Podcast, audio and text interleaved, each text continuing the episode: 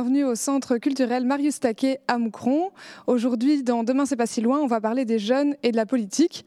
Un sujet qui peut paraître un peu étrange puisqu'on entend souvent dire que les jeunes sont de moins en moins intéressés par la politique, qu'ils y sont indifférents, euh, voire même euh, qu'ils sont euh, carrément dégoûtés. Pourtant, nous, autour de nous, il nous semble que les jeunes n'ont jamais été aussi engagés qu'aujourd'hui. Les jeunes sont de plus en plus nombreux à aller manifester. Les jeunes s'engagent dans des associations, montent des projets culturels et sportifs. Ils donnent leur avis sur les réseaux sociaux, euh, sur l'actualité, sur le climat, sur le féminisme, sur le racisme. Il y a même des jeunes qui font des émissions de télé pour donner leur avis. Mais malgré ces engagements, très peu de jeunes sont élus et nous représentent dans les assemblées. Par exemple, au Parlement wallon, il n'y a que deux jeunes qui ont moins de 30 ans. Alors dans cette émission, on va essayer de se demander pourquoi. Pourquoi ce décalage entre les jeunes et la politique? Est-ce que ce sont les jeunes qui ne sont pas intéressés par la politique, peut-être pas assez bien informés? Ou alors euh, est-ce que c'est le système politique qui n'est pas adapté aux jeunes et qui ne leur laisse pas assez de place? Pour en parler, on va évidemment regarder des vidéos des jeunes qui vont nous dire ce qu'ils pensent de la politique et on va aussi regarder un reportage où on va suivre quatre jeunes engagés en politique en région Wallonie-Picarde. On va parler de tout ça avec deux chroniqueurs, Antoine et Mathieu. Salut. Bonjour. Alors Antoine et Mathieu, vous, contrairement à la majorité des, des jeunes, vous êtes intéressés par la politique. Est-ce que vous pouvez nous dire un peu euh, pourquoi, Antoine? Bah Moi, j'ai toujours été intéressé par la politique, euh, par les enjeux de société. Euh, mais sans vouloir forcément en faire. Je pense que ça vient de mon milieu familial. Mon père est quelqu'un qui, qui a toujours été engagé, qui a travaillé dans sa jeunesse dans les maisons de jeunes, dans les mouvements de jeunesse et qui est par la suite devenu syndicaliste. Et ensuite, en tant que jeune enseignant, j'ai pour mission de donner des clés à mes élèves, leur permettant de devenir des citoyens responsables et engagés. Donc ouais, intéressé par la politique euh, au sens large du coup. Voilà, tout à fait. Et toi Mathieu? Euh, moi, je me suis jamais vraiment trop intéressé à la politique. Euh, on en parlait un peu dans ma famille quand même. Euh, je me suis plus intéressé à la politique à partir du moment où j'ai fait mes études de sciences psychologiques et de l'éducation et que j'ai commencé à voir qu'il y avait quand même un certain décalage justement entre ce qui était prévu dans nos cours et ce qu'on voyait en fait pendant nos études. Donc là, je me suis intéressé un peu plus à la politique. Du coup, ça fait 4-5 ans et ouais, j'adore ça. Ok, trop bien. Bah, c'est un peu difficile quand même de résumer ce que les jeunes pensent de la politique, les jeunes euh, au sens large, comme si c'était euh, une seule catégorie euh, uniforme. Mais on a quand même tenté de demander aux jeunes sur les réseaux sociaux qu'est-ce qu'ils pensent de la politique et on va tout de suite regarder leurs réponses. En ce moment, je trouve que déjà, on n'est pas assez informé sur la politique, que c'est pas très médiatisé et que, par exemple, moi, la politique, je me sens. Enfin, je connais pas vraiment. Et euh, aussi, je trouve qu'on ne demande pas assez la vie aux jeunes pour euh, la prise de décision. Et du coup, le résultat, c'est qu'on arrive à une bande de grosses têtes qui prennent euh, les décisions à nos places pour, pour tout et rien. La politique, pour moi, ça a toujours été assez compliqué parce que en ce moment, c'est assez dur de savoir le vrai du faux. Et bah, je dirais qu'il ne faut pas trop non plus. Faut bien regarder les programmes. Alors pour moi la politique, euh, je m'y connais pas vraiment beaucoup et j'ai comme une impression que par exemple les votes ici, c'est quand même un peu truqué. Voilà. Alors pour moi la politique, les politiciens ils parlent beaucoup pour euh, rien dire et il faudrait qu'ils écoutent euh, un petit peu plus les jeunes. Politique j'en crois pas trop, ça s'occupe pas trop des jeunes. Je pense que la politique est compliquée qui dit politique dit cité, qui dit cité dit relations humaines, qui dit relations humaines dit euh, individualité. C'est compliqué. C'est un domaine assez compliqué où il faut faire preuve euh, de beaucoup de patience, d'équilibre, de modération et euh, de compréhension, je pense. Pour réagir à ces vidéos et parler du rapport entre les jeunes et la politique, on est également avec euh, deux invités, experts euh, de cette thématique. Adeline Vandenberg, qui était euh, jeune candidate, jeune élue, et puis jeune échevine à la commune d'Étampouy, après avoir choisi il y a quelques mois de, quitter ses fonctions. Bonjour Adeline. Bonjour Valentine. Et puis on est aussi avec Joachim Chagia, un autre jeune engagé qui est ensuite devenu coordinateur de la maison de jeunes Mazur 14, où son objectif principal, c'est justement de donner la parole aux jeunes, et notamment en étant partenaire de ce projet. C'est pour ça que vous voyez souvent des vidéos des jeunes de Masure 14 dans les témoignages des jeunes. Bonjour Joachim. Bonjour Valentine. Alors peut-être Joachim, justement, une, première question. On a entendu beaucoup les jeunes bah, dire qu'ils étaient assez méfiants, hein, que c'était truqué, que c'était des politiques d'en haut. toi qui fréquentes les jeunes au jour le jour. Est-ce que tu peux un peu nous dire quelles seraient pour toi les, raisons qui expliquent cette méfiance des jeunes? Mais je, crois qu'il y en a beaucoup. Je pense qu'il y a une, une vraie déconnexion entre le monde politique représenté par les femmes et les hommes politiques et les aspirations des jeunes. Je pense aussi que beaucoup de jeunes ont l'impression de, ne pas avoir voix au chapitre. Ça a été dit beaucoup par les jeunes dans les vidéos. Hein. Ils ont l'impression de s'exprimer, ils sont engagés, ils ont des réflexions politiques, mais il y a effectivement un manque de confiance avec les représentants euh, politiques. Je pense que c'est quelque chose qu'on peut travailler au quotidien, d'essayer de, de rapprocher les avis, de créer de la communication entre ces populations-là. Mais, euh, mais c'est un enjeu qui est vraiment à poursuivre et c'est un, vrai danger, je pense, pour notre société, cette désaffiliation qu'il y a de la part des jeunes vis-à-vis de leurs représentants politiques. et toi, Mathieu, par rapport à, cette méfiance, toi, tu penses que c'est quand même important de, pouvoir douter aussi euh, en tant que jeune? Oui, et puis euh, je pense que ça fait du bien aussi de voir que les jeunes sont vachement lucides en fait sur les choses. ils voient quand même que la démocratie dans laquelle on vit est quand même une sorte de d'illusion, pour pas dire carrément un mythe en fait. Euh, donc c'est pour ça en fait que les jeunes sont méfiants, ils sont un peu déconnectés en fait du monde politique.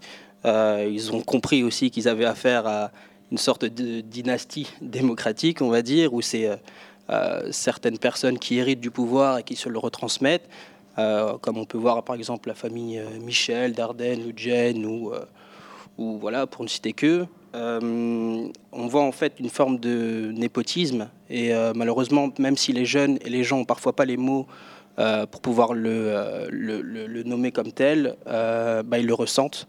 Et déjà, juste ça, je trouve que ça devrait déjà nous mettre un peu la puce à l'oreille. puis je crois qu'ils remarquent aussi que la politique est quand même la même depuis un certain moment, que ce soit en France ou en Belgique. Et et je pense que euh, la plupart du temps, euh, les jeunes, euh, enfin, on dit souvent que les jeunes, en fait, sont déconnectés du monde politique, alors que je crois que c'est plus le monde politique, en fait, qui est déconnecté des jeunes et des gens en général. Bah oui, et dans la vidéo, on entend aussi une jeune dire bah, la politique, ça s'occupe pas des jeunes. Adeline, toi, dans ton expérience, est-ce qu'en tant que responsable politique, on arrive à s'intéresser à des sujets propres au public cible des jeunes? Déjà, toutes les vidéos me font sourire parce que avant de me lancer en politique, ben, euh, j'aurais pu témoigner euh, la même chose que, ces jeunes. Et euh, je m'étais dit justement, c'est facile finalement de critiquer, mais on m'a proposé de me lancer. Et donc là, je me suis dit, ben, allons-y, allons découvrir ce monde qui est si particulier. C'est vraiment un monde à part. Euh, j'ai eu donc cette chance. Je suis très heureuse euh, d'avoir pu vivre euh, une expérience très enrichissante. Mais c'est clair que les jeunes, à l'heure actuelle, ben, sont complètement déconnectés du monde politique parce qu'on leur laisse pas beaucoup de place. Si via les conseils participatifs tels que le conseil des juniors, conseil des jeunes, conseil des ados, mais malgré tout, euh, on découvre pas tout à fait euh, la vie politique euh, dans le fond. Et comment on pourrait faire pour que les jeunes soient plus entendus, pour que leur avis soit pris en compte? Est-ce qu'on pourrait les pousser à s'intéresser un peu différemment, Antoine? Ben, Moi, je pense déjà que si, pour que la politique s'occupe bien des jeunes, il faut qu'elle s'intéresse à eux, qu'elle essaie de comprendre leur code, le sens de leurs revendications, pas seulement pour faire plaisir, pas seulement pour attirer leur faveur, mais pour répondre à de réels besoins, à de, réelles envies. Ça augmenterait déjà la crédibilité des politiques envers la jeunesse. À tourner, on a eu des exemples d'initiatives qui ont lieu en concertation avec les jeunes, qui ont mené à de beaux projets, tels que le skatepark par exemple. Malheureusement, la plupart du temps, ces initiatives, elles sont freinées, sans qu'on donne de réelles explications, ou alors des, des explications qui n'ont pas de sens à nos yeux. Aux yeux des jeunes Oui, tout à fait. Alors je pense qu'une des solutions, c'est de construire des concertations constructives, de créer un vrai lien de terrain et de confiance avec les jeunes, et pas seulement à l'approche des élections pour faire du young washing, mais de manière euh, récurrente. Ok. Et peut-être qu'une autre solution, ce serait qu'il y ait plus de jeunes qui soient euh, impliqués en politique, qui soient des exemples, qui soient responsables politiques. Et justement, on a voulu s'intéresser euh, à quatre parcours de jeunes engagés en politique. Donc Rémi Raveau est parti en reportage avec Erwin Van Pottelberg et Bastien Leroy pour suivre quatre jeunes engagés en politique en Wallonie-Picarde. Qu'est-ce qui t'a motivé à faire de la politique? Mais je dirais la, la principale raison qui m'a vraiment motivé, c'était de ne pas rester inactif, de ne pas rester sur le banc à regarder ce qui se passe, tout simplement. Sans mentir, c'est parce qu'on est venu me chercher que je m'y suis intéressée. Sinon, c'est vrai que la politique, euh, en général, ça ne m'intéressait pas plus que ça, mais c'est plus la vie du village. Euh, pour laquelle je m'impliquais. Je me suis rendu compte qu'en fait j'avais une passion pour mon pays. Je me suis rendu compte vraiment que c'était euh, la politique qui, qui dirigeait tout ce qu'on faisait tous les jours. C'est difficile en tant que jeune de s'imposer comme leader d'une commune. Euh, en fait, je crois que ça dépend vraiment des personnes qu'on a face à nous. Je pense que pour des jeunes, avoir une jeune bourgmestre, pour des filles, des femmes, avoir une bourgmestre femme, ça pose pas problème. Je pense que c'est surtout parmi euh, une certaine partie de la population qui a probablement des, idées euh, beaucoup plus tranchées. les jeunes ont leur place, mais bien souvent, je, pense qu'on n'ose pas l'apprendre, tout simplement. Parce qu'on nous rappelle qu'en fait, on n'a pas à l'apprendre parce qu'on a un manque de compétences, parce qu'on n'est pas légitime. Alors qu'on est tout à fait légitime. Est-ce qu'il y a des moments où tu as eu envie de claquer la porte? C'est déjà arrivé à plusieurs reprises. Hein, dire non serait mentir. Mais euh, dans la vie, on m'a appris, et, j'apprends tous les jours, qu'il ne faut pas s'arrêter euh, dès euh, qu'on rencontre un mur. oui, dans un premier temps, c'est fort impressionnant, mais avec les, avec les années, on, on sent qu'on est là pour quelque chose, qu'on se sent utile, et on voit les projets qui tout doucement euh, arrivent à aboutissement et c'est là que je me dis bah, finalement euh, je suis là pour une bonne raison et, je suis contente d'y être. Et je trouve qu'en tant que jeune, en tant que femme, on doit toujours faire plus, prouver qu'on est capable parce que la première critique qu'on aura c'est elle est quand même un peu jeune. Hein c'est ce qu'il y a eu ici à Comines? Oui. Dans les premiers jours de, de la législature Est-ce qu'on s'est dit, euh, c'est une jeune, euh, ça va être compliqué à Comines? Mais il y, avait vraiment beaucoup de craintes. Euh, c'est vrai qu'en début de législature, les, remarques sur les réseaux sociaux étaient assez virulentes, notamment sur cette question de, de l'âge. J'avais 27 ans à l'époque. Tu penses quoi du système actuel? Est-ce que pour toi, il est encore en adéquation avec la société? Alors je pense que effectivement dans les partis il y a des choses à changer pour attirer le plus de jeunes, pour que les jeunes se sentent concernés euh, à nouveau dans la politique. Pour moi, la plus grosse difficulté qu'on a dans notre système politique, c'est que on se base principalement sur les élus. On est élu et on a 5 ans et claque. Et à côté de ça, si on veut exister, bah, il faut manifester, il faut se faire entendre, il faut faire de la pression, mais toujours vis-à-vis du politique pour avoir une quelconque existence. Ça montre euh, peut-être cette fracture entre le citoyen et ce vieux monde politique peut-être archaïque qu'on peut avoir l'impression de voir depuis de nombreuses années Je trouve qu'on est encore dans un système qui est trop euh, vertical, même si les partis ont tendance à aller vers l'horizontalité. On est encore beaucoup dans... Il y a les élus, il y a les pontes, il y a ceux qui savent. Euh, on revient sur la question de la légitimité, ceux qui savent et qui décident. Eux, ils savent, ils connaissent, donc c'est bon. Et sauf qu'à un moment donné, non, non, non, parce qu'il y a ceux qui savent, ils connaissent bien le système politique et le fonctionnement. Et puis après, il y a ceux qui savent, ils savent surtout pourquoi? Parce que c'est eux qui le vivent au quotidien. Et c'est ces experts-là, ces experts d'usage, qui sont, à mon sens, les plus importants dans un système démocratique. Je pense qu'il faut vraiment aller chercher les gens là où ils sont et pas attendre des personnes qu'elles vont elles-mêmes répondre euh, à des euh, grands questionnaires qui finalement sont des, souvent des, questionnaires un peu bateaux avec des questions qui, qui n'ont pas beaucoup de sens. Merci beaucoup pour euh, ce reportage avec beaucoup de témoignages super intéressants. Je ne sais pas ce que, ce que vous, vous en avez pensé. Qu'est-ce que vous retenez? Bah, Pour ma part, moi, il y a quelque chose qui m'a quand même interpellé. C'est le moment où une des intervenantes dit qu'on a été la chercher pour venir dans le parti. Mais on a été la chercher, mais pour lui demander de suivre les lignes directives du parti sans apporter une réelle plus-value. Et donc, on l'utilise un peu comme un quota jeunesse pour légitimer le parti aux yeux de celle-ci, alors qu'il serait beaucoup plus intéressant d'avoir une transmission horizontale des compétences, des points de vue et des, idées nouvelles pour être bien plus en adéquation avec cette jeunesse, mieux la comprendre et mieux répondre à ses besoins. Une autre intervenante dit à un moment, ben, on utilise des formulaires, des questionnaires pour avoir l'opinion des jeunes, alors que être sur le terrain avec les jeunes serait beaucoup plus pertinent à mon sens. Et Adeline, ben, vous aussi, on est venu un peu vous chercher. Comment ça s'est passé? Oui, donc euh, je me suis vraiment euh, retrouvée dans le témoignage euh, d'une des candidates. parce qu'en fait, moi aussi, on est venu me chercher. À la base, le monde politique m'intéressait pas du tout. Et j'avais vraiment allez, une mauvaise image du monde politique. Et puis, comme on est venu me chercher, je me suis dit, bien, finalement, autant euh, donc se lancer et euh, tenter l'expérience, vivre ça, parce que c'est facile de critiquer, donc autant essayer. Et, et, en fait, déjà à la base, quand c'était la campagne électorale, je me suis dit, mon seul objectif, c'est de rester moi-même, donc avec les valeurs. C'est ce qui fait que ce soit moi. Alors, on a beau être venu me chercher, on m'a pris tout entière. Et euh, je voulais justement pas être utilisée. Et j'avais été claire dès le départ en disant bah voilà, moi je vais faire mon petit chemin euh, parmi le groupe, mais en restant moi-même. Et donc, lors de la campagne, euh, je n'ai pas fait campagne. J'étais un peu la brebis égarée du troupeau je me suis dit pourquoi aller euh, dans des endroits là où je n'y allais pas avant et où je n'irai peut-être plus après? Euh, donc j'ai fait vraiment ce que mon cœur me disait. je suis allée découvrir de nouvelles choses. J'ai rencontré beaucoup de personnes, mais en ne changeant rien à mes habitudes de vie. Et grande surprise, parce que donc euh, je m'étais pas fixé d'objectif. Et ma grande surprise, c'était que j'ai été donc directement élue euh, juste euh, après donc le deuxième en tant que deuxième échevine. Et ce monde-là, bah, je le connaissais de loin.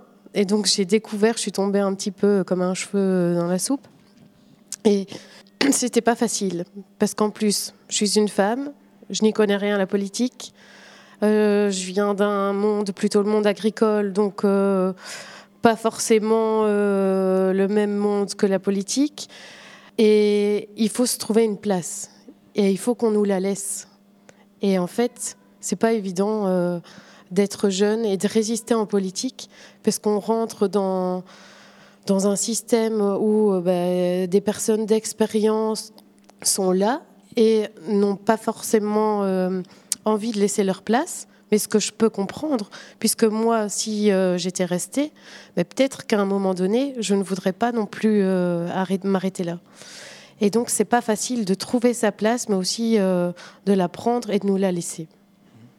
Lorsqu'on voit un petit peu les, vidéos des intervenants, on peut remarquer que c'est des jeunes qui sont vraiment très courageux de, se lancer en, politique et je pense qu'il y en a de moins en moins qui font ce pas-là. Pourtant, il ne faudrait pas croire que euh, les jeunes sont totalement désintéressés euh, de la politique. Si on prend l'exemple à tourner, les manifestations pour le climat, euh, il n'y a jamais une manifestation qui a rassemblé autant de jeunes mhm. le même jour, dans 50 pays différents pour la même cause. Et donc il y a vraiment là une génération qui a conscience de beaucoup des enjeux qu'ils auront à, relever. Et je pense que les jeunes aujourd'hui s'investissent de manière multiple. Certains se lancent en politique, d'autres s'investissent dans leur association, d'autres s'investissent dans leur mouvement de jeunesse. Et en fait, une des clés pour moi euh, pour réussir à rapprocher le monde politique de la jeunesse, c'est justement de les mettre aux manettes, de leur donner du pouvoir dans la société. Mais ça, c'est quelque chose qui arrivera le jour aussi où les hommes et les femmes politiques acceptent que ce pouvoir de décision ne leur est pas dû parce qu'ils ont été élus. Je pense qu'il faut repenser aussi la manière dont on voit la démocratie. Aujourd'hui, on est sur une démocratie représentative qui spolie en fait toute une partie des citoyens de leur pouvoir de citoyen. Et si on prenait le, côté par l'autre sens, de réussir à se dire, bah tiens, partons des réalités des jeunes, partons de leurs envies, partons de leurs projets pour réussir à mettre des choses en place. On parlait du skatepark. Le skatepark, c'est une véritable réussite. Pourquoi? Parce qu'il y a une envie des jeunes, parce qu'il y a des skateurs qui peuvent s'impliquer sur le choix des pentes, sur la taille des rampes. Et avec ça, on arrive à avoir des projets qui sont une réussite et qui fédèrent vraiment véritablement la jeunesse. Oui, moi je te rejoins euh, tout à fait. Je rêve d'une politique beaucoup plus participative. En fait, j'ai essayé de faire la politique comme moi je l'entendais, comme je la rêve, c'est-à-dire une politique où on est comme les citoyens et on ne doit pas oublier d'où on vient on est là pour les gens aussi. Et donc, euh, moi, ce qui me plaisait là-dedans et ce qui me manque, c'est le fait de faire les choses à la base avec les citoyens vraiment de concevoir les projets avec eux, d'aller sur le terrain, de mettre ses bottes, que ce soit avec les employés, les ouvriers. C'est comme ça que je le ressens. C'est vraiment d'être au plus proche euh, du monde. Enfin, et c'est ça qui permet aussi de garder les pieds sur terre. Et ça a du sens d'être sur le terrain, parce que le monde politique a tendance à, euh, à plutôt, entre guillemets, utiliser les gens. Mhm. Utiliser, comme tu l'as dit euh, tout à l'heure, euh, les jeunes. Ah tiens, celle-là, elle pourrait peut-être nous amener pas mal de voix, ou même des, moins jeunes. Hein. Et c'est le sentiment que j'ai, que j'ai encore. C'est le sentiment d'être, d'avoir été utilisé. Et, c'est bien dommage parce que c'est ça qui nous fait un peu douter de la politique et qui mhm qui nous repousse un peu euh, de ce monde-là. Oui, donc en gros, en résumé, on peut voir euh, la politique comme le pouvoir, mais on pourrait aussi voir la politique comme la citoyenneté, être citoyen et s'engager dans sa ville, dans son pays de plein de manières euh, différentes. Et euh, ce que j'allais rajouter aussi euh, par rapport à ça, c'est qu'en fait, bah, le, monde politique a été créé aussi de cette manière-là. Et que euh, le monde politique, bah, quand on rentre dedans, il faut quand même adopter certains codes, certaines normes. Et que finalement, bah, il y a des gens qui sont déjà là, il y a une forme de hiérarchie qui est difficile à, passer outre, enfin, du coup, qui nous rend pas trop légitime, qui nous oblige un peu à être conforme. Euh, et, moi, je pense que la politique, justement, comme vous le disiez aussi, c'est que la politique, c'est pas forcément dans le monde politique. C'est que la politique, c'est aussi les mouvements sociaux. C'est, euh, par exemple, on l'a vu avec les Gilets jaunes, mais pour les jeunes, on les a vus avec, euh, avec les ZAD, avec la Boom l'année dernière au Bois de la Cambre. Et on peut voir qu'à partir du moment où, justement, on dépasse un peu ces codes et qu'on on essaye de s'approprier un peu la politique en général, bah, que finalement, le monde politique réagit souvent de manière violente, à part à part quand justement ils nous laissent euh, euh, agir dans les cases déjà assignées. Quoi. Et concrètement, comment on pourrait faire pour, que, pour donner plus de place aux jeunes dans la politique euh, au sens large? Antoine, toi en tant que prof, t'en penses quoi? Mais Moi, il y a déjà un lien que je peux faire entre les jeunes qu'on a entendu interviewer et mes jeunes à qui je donne cours, qui sont plus âgés, je donne en fin de secondaire. c'est le fait déjà qu'ils se sentent totalement il y a une totale fracture avec le système politique. C'est-à-dire que moi, j'ai des jeunes de fin de parcours qui ne savent pas, pas comment fonctionne la politique, pas comment, euh, qu'est-ce qu'un parti parfois, qu'est-ce qu'un syndicat. Et donc justement le rôle de les faire devenir des, citoyens engagés, responsables, c'est de leur donner les clés de tout ça, leur faire comprendre qu'en fait la politique, ils en font tous les jours, tout le temps, à leur échelle. La politique, c'est tout le temps. C'est à la maison, c'est avec les amis, c'est dans les communautés, on en fait tout le temps. Et leur donner, donc, prendre conscience de ça, qu'ils sont tout à fait légitimes, qu'ils ont leur place dedans, et dans les partis politiques, il y a ce, système vertical qu'il faut lisser et rendre plus horizontal. En fait, Valentine, ta question, elle est, elle est essentielle. Et, euh, avant d'y répondre, je pense que c'est euh, important de, de, faire prendre conscience aux hommes et aux femmes politiques que la démocratie est en flamme, la maison démocratie est en feu, et qu'il est grand temps d'appeler les pompiers, et qu'il est grand temps de faire quelque chose sur la question du euh, que faire pour réussir à, retisser du lien. Moi, il y a quelque chose qui m'a particulièrement frappé. On a mis en place des cours de citoyenneté euh, en secondaire, et on n'a pas fait appel à des travailleurs comme mes animateurs qui au quotidien travaillent la citoyenneté dans les maisons de jeunes. Je veux dire, comment est-ce qu'on peut concevoir un moment de lancer des nouvelles politiques sur des thématiques aussi importantes que la citoyenneté et ne pas s'appuyer sur des gens qui euh, travaillent la citoyenneté depuis des dizaines d'années? Je pense qu'il y a vraiment du lien à faire entre euh, le scolaire, l'extrascolaire, pour permettre justement aux jeunes de réussir à prendre conscience de leur place et euh, de leur force d'action qui, dont euh, Antoine parlait tout à l'heure. Je pense aussi qu'il faut faire attention sur les dynamiques participatives qui n'en sont pas vraiment, euh, mm-hmm. parce que c'est contre-productif. On donne l'impression à euh, des jeunes. Et euh, moi-même, hein, je fais partie de pas mal de commissions consultatives, euh, de plateformes de discussion. Et c'est assez drôle de voir que c'est des gens très motivés, qui donnent leur avis, qui essayent de s'investir pour réinventer la ville, pour réinventer la société. Et qu'est-ce qu'on en fait de leurs paroles? Qu'est-ce qu'on en fait? Est-ce qu'on leur donne vraiment du temps et, des moments pour leur permettre de faire avancer les choses? Ou bien est-ce qu'au final, on se contente de dire on a mis ça en place et ça légitime notre inaction ou nos actions dans un certain sens? Et un autre moyen pour agir, c'est certainement aussi euh, la culture et la musique. Et donc je vais euh, vous remercier pour vos interventions. On va accueillir euh, notre prochaine invité qui justement avec les ficelles Picardes profite de la musique pour parler de politique aussi qui sait qui est très poli chez Rudy, qui sait qui est très populaire chez Polo, qui fait des économies chez Rudy, gogo chez Polo, cathédrale et les beaux-arts chez Rudy, les trottoirs et les avaloirs chez Polo put pants ket alio chez Rudy. Put pants ket alio chez Polo. Il n'a qu'à tourner qu'on a vos deux pareils. Polo et Rudy, mais chez le monde à l'envers. Les deux ont la paire et chavent notre affaire. Que merveille. On vient de voir un court extrait du spectacle des Ficelles Picardes et on se retrouve tout de suite avec euh, Célie Guévard, qui est la jeune présidente des Ficelles Picardes. Salut. Salut Valentine. Et avec Rémi. Salut Rémi. Bonjour, bonjour. Il paraît que tu as eu un peu de mal à préparer ta chronique pour nous présenter notre invité. Ouais, bah, c'est vrai qu'en écrivant ma chronique, je me suis moi aussi essayé à cette langue douce et délicate euh, qu'est le Picard. Et je suis au regret de vous annoncer que c'était un cuisant échec. Donc après deux, trois essais, un résultat similaire à une mauvaise imitation de Bienvenue chez les Ch'tis, je me suis résolu à une approche un peu plus classique. Parce que notre invitée culturelle, du haut de ses 27 ans, elle le maîtrise bien, le Picard. Elle s'appelle Célie, elle est la jeune présidente des Ficelles Picardes, euh, qui sont actives depuis 2004. Alors, les Ficelles Picardes, pour ceux qui ne connaîtraient pas, euh, c'est un collectif exclusivement féminin euh, qui écrit des chansons patoisantes sur des airs connus. Alors ça, c'est un très bref résumé. En réalité, les Ficelles Picardes, c'est un spectacle différent chaque année, avec de multiples chansons qui traitent pour la majorité d'actualité et de faits de société. Euh, une manière décalée donc de faire passer des messages, qui soient pour faire rire, mais aussi parfois pour piquer un peu, à l'instar de ce qu'on appelle à tourner la mouque à miel, qui est une abeille et qui est aussi le symbole des ficelles picardes. Alors, Célie, l'émission du jour, elle traite de politique. Les politiques, justement, ils apparaissent régulièrement dans vos chansons et dans vos textes. Comment ça se passe du coup comment, quand vous écrivez vos chansons?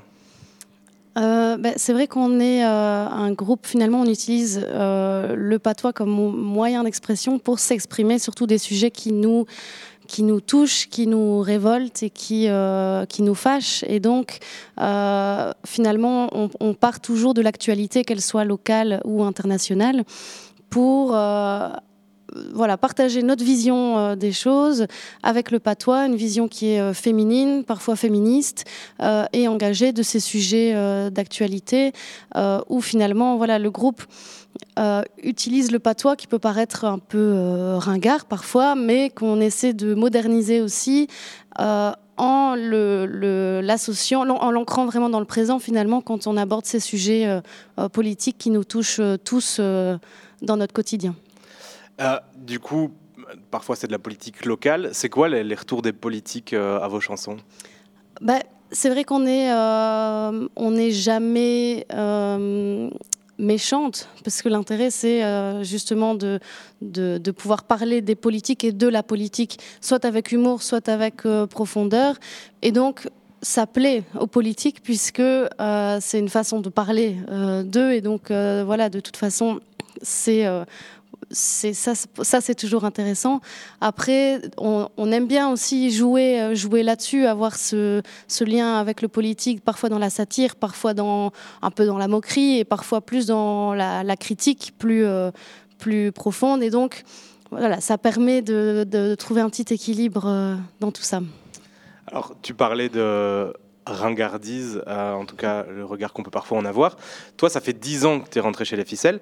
Tu avais à peine 16 ans quand tu as débuté. Euh, quand à cet âge-là, on dit dans la cour de récré qu'on chante des chansons en patois. C'est quoi les réactions des camarades? Ben, c'est vrai qu'à l'époque, c'était dur à assumer. hein. mais ça va pas durer longtemps. Mais c'est vrai que euh, c'était pas commun, c'est sûr. Et ça l'est pas, pas encore parce que euh, finalement, on est, euh, on est euh, deux plus jeunes dans le groupe et on aimerait que d'autres jeunes nous rejoignent aussi. Mais j'ai quand même le sentiment qu'il y a un chemin qui a été parcouru depuis ces dix ans où le patois est moins perçu quand même comme quelque chose de ringard, comme quelque chose de paillard, où on l'utilise pour parler de peintes et de et de Gains. Et euh, justement, le fait de, de- d'aller un peu réveiller le patois en faisant euh, ressortir des mots euh, qu'on connaît moins, en jouant avec les mots, et, bah, ça permet de montrer que le patois, c'est autre chose, que c'est riche aussi.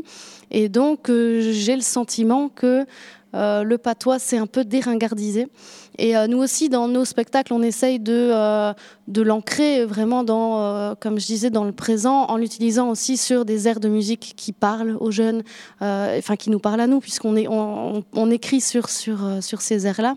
Et donc ça aussi, ça participe à la modernisation, je pense, du patois.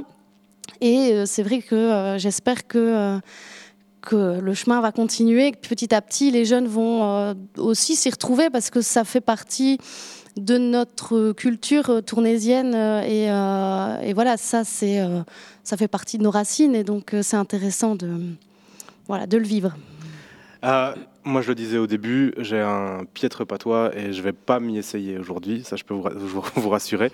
Euh, mais comment aujourd'hui on peut apprendre le patois et comment toi tu l'as appris du coup? Ben, c'est vrai que euh, dans notre quotidien, on n'entend pas beaucoup de patois. après, ça revient, il y a quand même une volonté, même politique, hein, de, de, redonner une place au patois dans la culture et dans, le folklore. Après, moi, j'ai baigné euh, dans mon enfance dans un quartier euh, populaire où euh, tout le monde parlait un mot ou l'autre de patois. dans la famille aussi, on a, on a souvent été baigné là-dedans. Mais je pense que, et c'est ça qui est, qui est marrant et que j'ai j'ai observé quand j'habitais Bruxelles, c'est que sans le savoir, on dit des mots qui en fait sont des mots patois, euh, même entre nous, entre potes. Euh. et donc je pense qu'il y a quand même des, il y a une connaissance qui est là de manière générale et donc il n'y a qu'à la, nourrir pour, euh, pour découvrir toute la richesse du patois. Mais c'est très accessible en fait. C'est pas quand j'ai commencé les ficelles picardes, je J'étais pas experte en patois du tout, je le suis toujours pas euh, d'ailleurs. Et du coup, euh, c'est euh, un, mélange en fait qui, qui, qui permet l'apprentissage de la langue, du, du, patois, aussi de par la musique, le chant, la mise en scène, puisque notre groupe, c'est aussi ça, c'est vraiment ce qui nous rassemble, c'est l'amour de la musique. Et donc, euh, même si on ne connaît pas très bien le patois, bah, le fait d'aimer le théâtre, d'aimer euh, d'écrire, l'écriture et tout ça, ça, euh, ça s'enrichit mutuellement et ça permet de, de, voilà, faire son petit chemin dans, dans le patois tournésien. Merci beaucoup. Et puis je crois que l'appel est lancé. Si jamais euh, vous êtes une jeune fille et que vous voulez rentrer chez Ficelle Picard, je crois que les portes sont grandes ouvertes. Ah, bienvenue, euh, bienvenue à toutes. N'hésitez pas à suivre du coup les Ficelles Picard sur leur site internet, sur Facebook ou sur Instagram. Et merci beaucoup Célie d'être venue sur le plateau de Demain c'est pas si loin. Merci. merci d'ailleurs au Centre culturel Moucronois pour leur accueil aujourd'hui. Merci à nos trois invités, Adeline Vandenberg, Célie Guevard, Joachim Chagia d'avoir accepté notre invitation. Merci à tous les jeunes qui ont bien voulu témoigner dans le reportage et dans les vidéos qu'ils nous ont envoyées sur les réseaux sociaux. Évidemment, à toute l'équipe de Demain, c'est pas si loin, derrière la caméra et devant la caméra. et euh, à très bientôt pour une nouvelle émission de Demain, c'est pas si loin avec nos télés et Mazur 14.